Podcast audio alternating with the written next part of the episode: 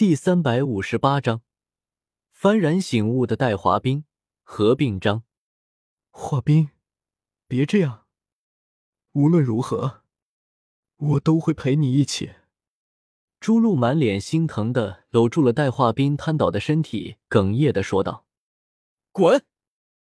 我不需要你的可怜。你这个贱人，别以为我不知道你和那个姜司马做出了什么勾当。给我滚！”戴华斌愤怒的推开了朱露。被推开的朱露一脸不敢置信的看着眼前这个自己深爱的男人。他不明白以前那个自信从容。意气风发的戴华斌到底去哪儿了？为什么一切会发展成现在这个样子？朱露眼神中充满了绝望，泪水再也抑制不住的在眼眶中打转。我没有，相信我，华冰，我真的什么都没有做。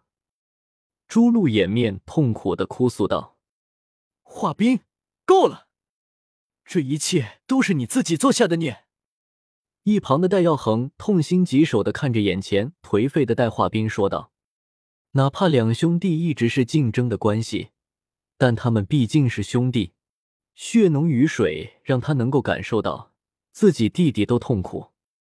为什么？为什么所有人都针对我？我到底做错了什么？我当时那么做，难道不是为了所有人的安危着想吗？就因为他是姜司马的徒弟，就要这么对我吗？”戴华冰发了疯一般的怒吼着，这眼前的一切在他看来都是不公平的。我告诉你为什么！戴耀恒一巴掌重重的打在了戴华斌的脸上，猝不及防的戴华斌在哥哥愤怒的一击下被扇飞出了数十米远，如同死狗一般在地上打着滚。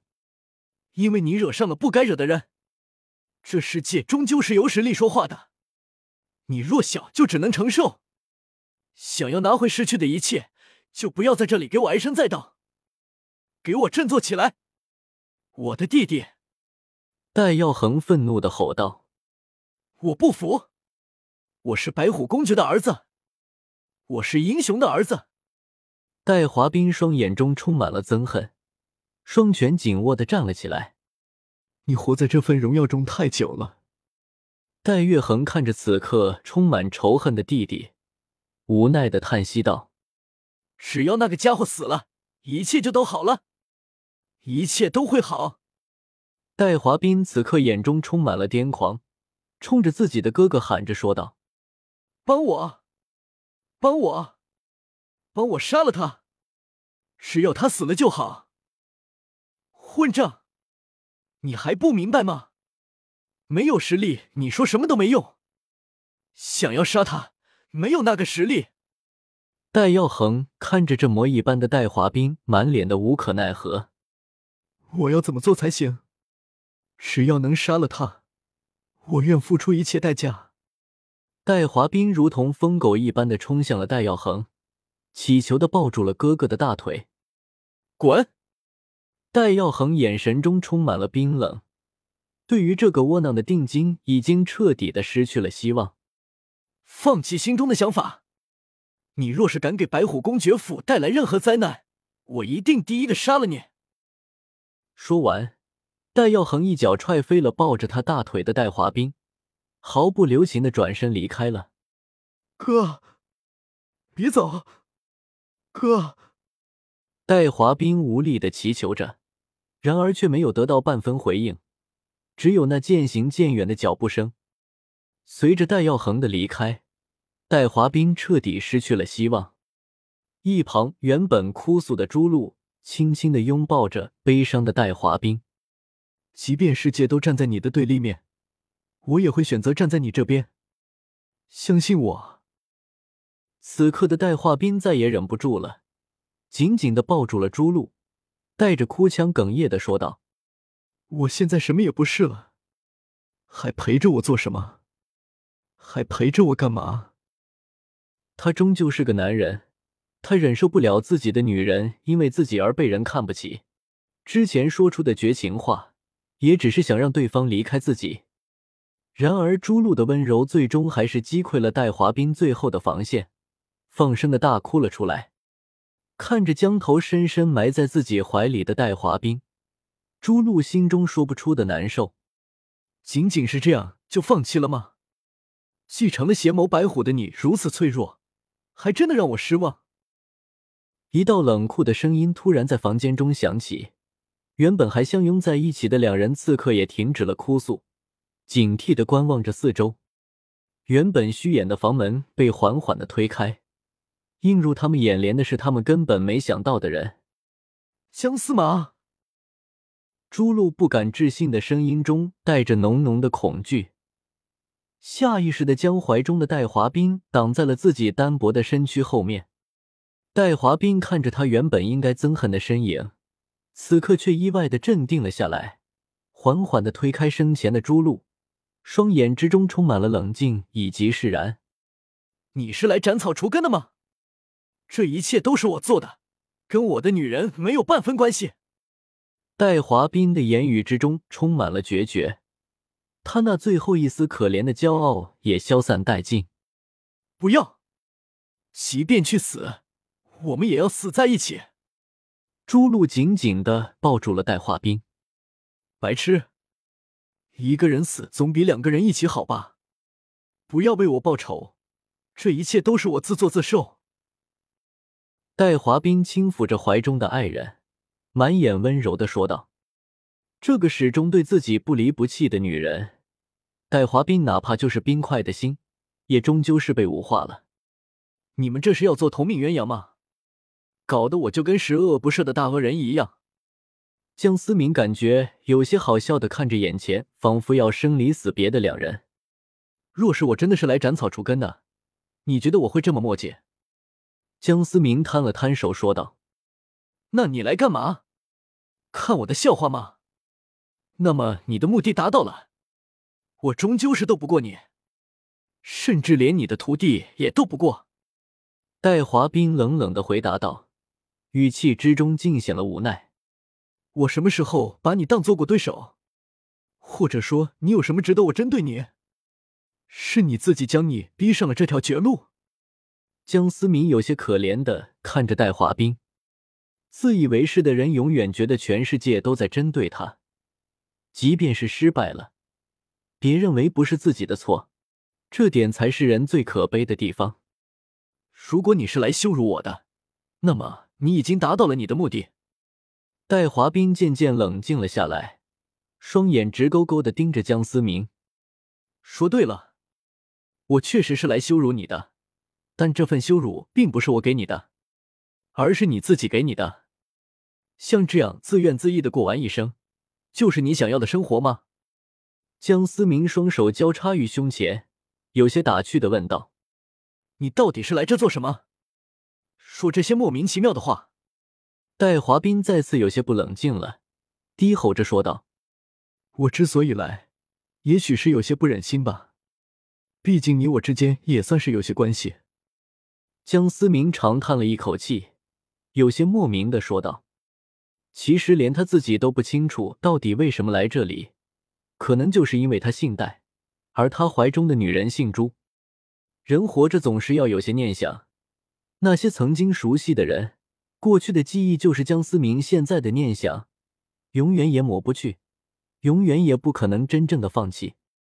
你的人生一直是顺风顺水，所以你不希望自己失败，也忍受不了自己的失败。可这一路的顺风顺水。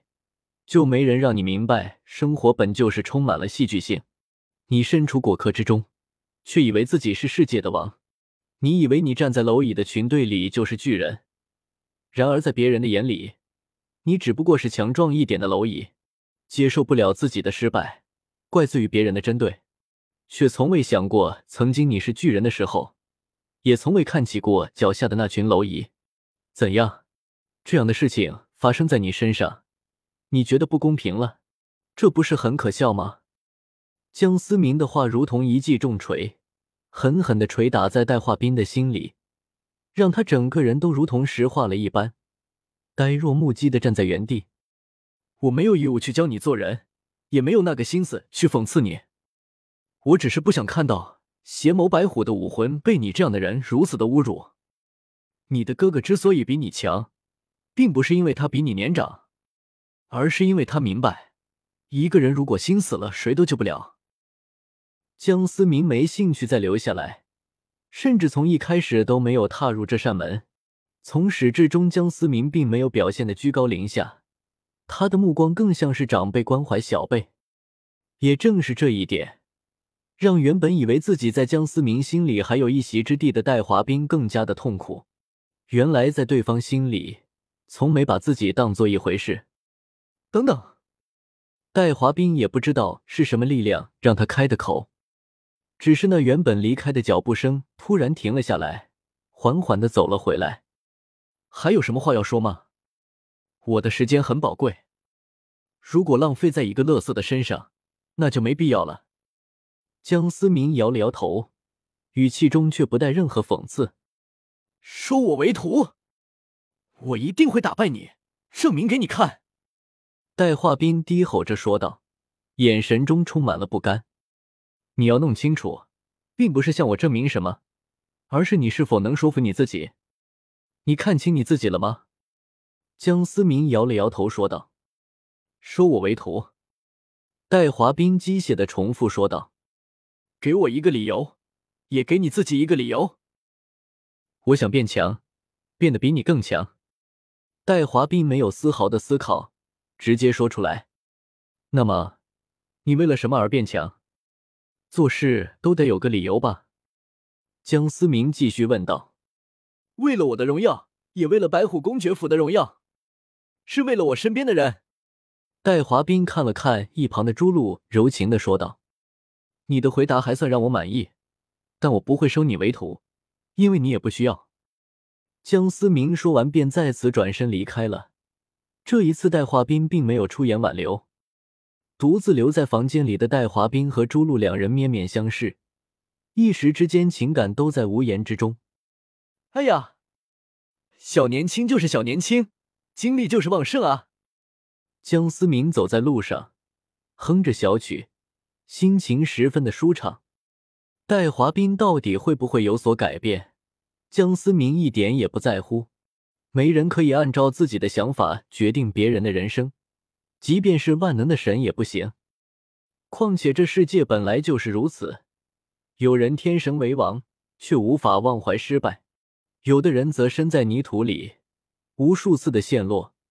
只要有一次冲出了淤泥，他就永远不会回到泥土里。出身尽管很大一部分决定一个人是否成功，但一颗勇敢的心却更加的重要。一手好牌打得稀巴烂也不是没有可能。戴华斌和霍雨浩完美的诠释了什么叫做夭折，什么叫做逆袭。当然，这么比较本就是不公平的。戴华斌虽然从小就占领着最优的资源。但主角光环却一直在霍雨浩的头上。两个人从本质上来说，看似一直处于弱势的霍雨浩，比看似风光无限的戴华斌获得的更多。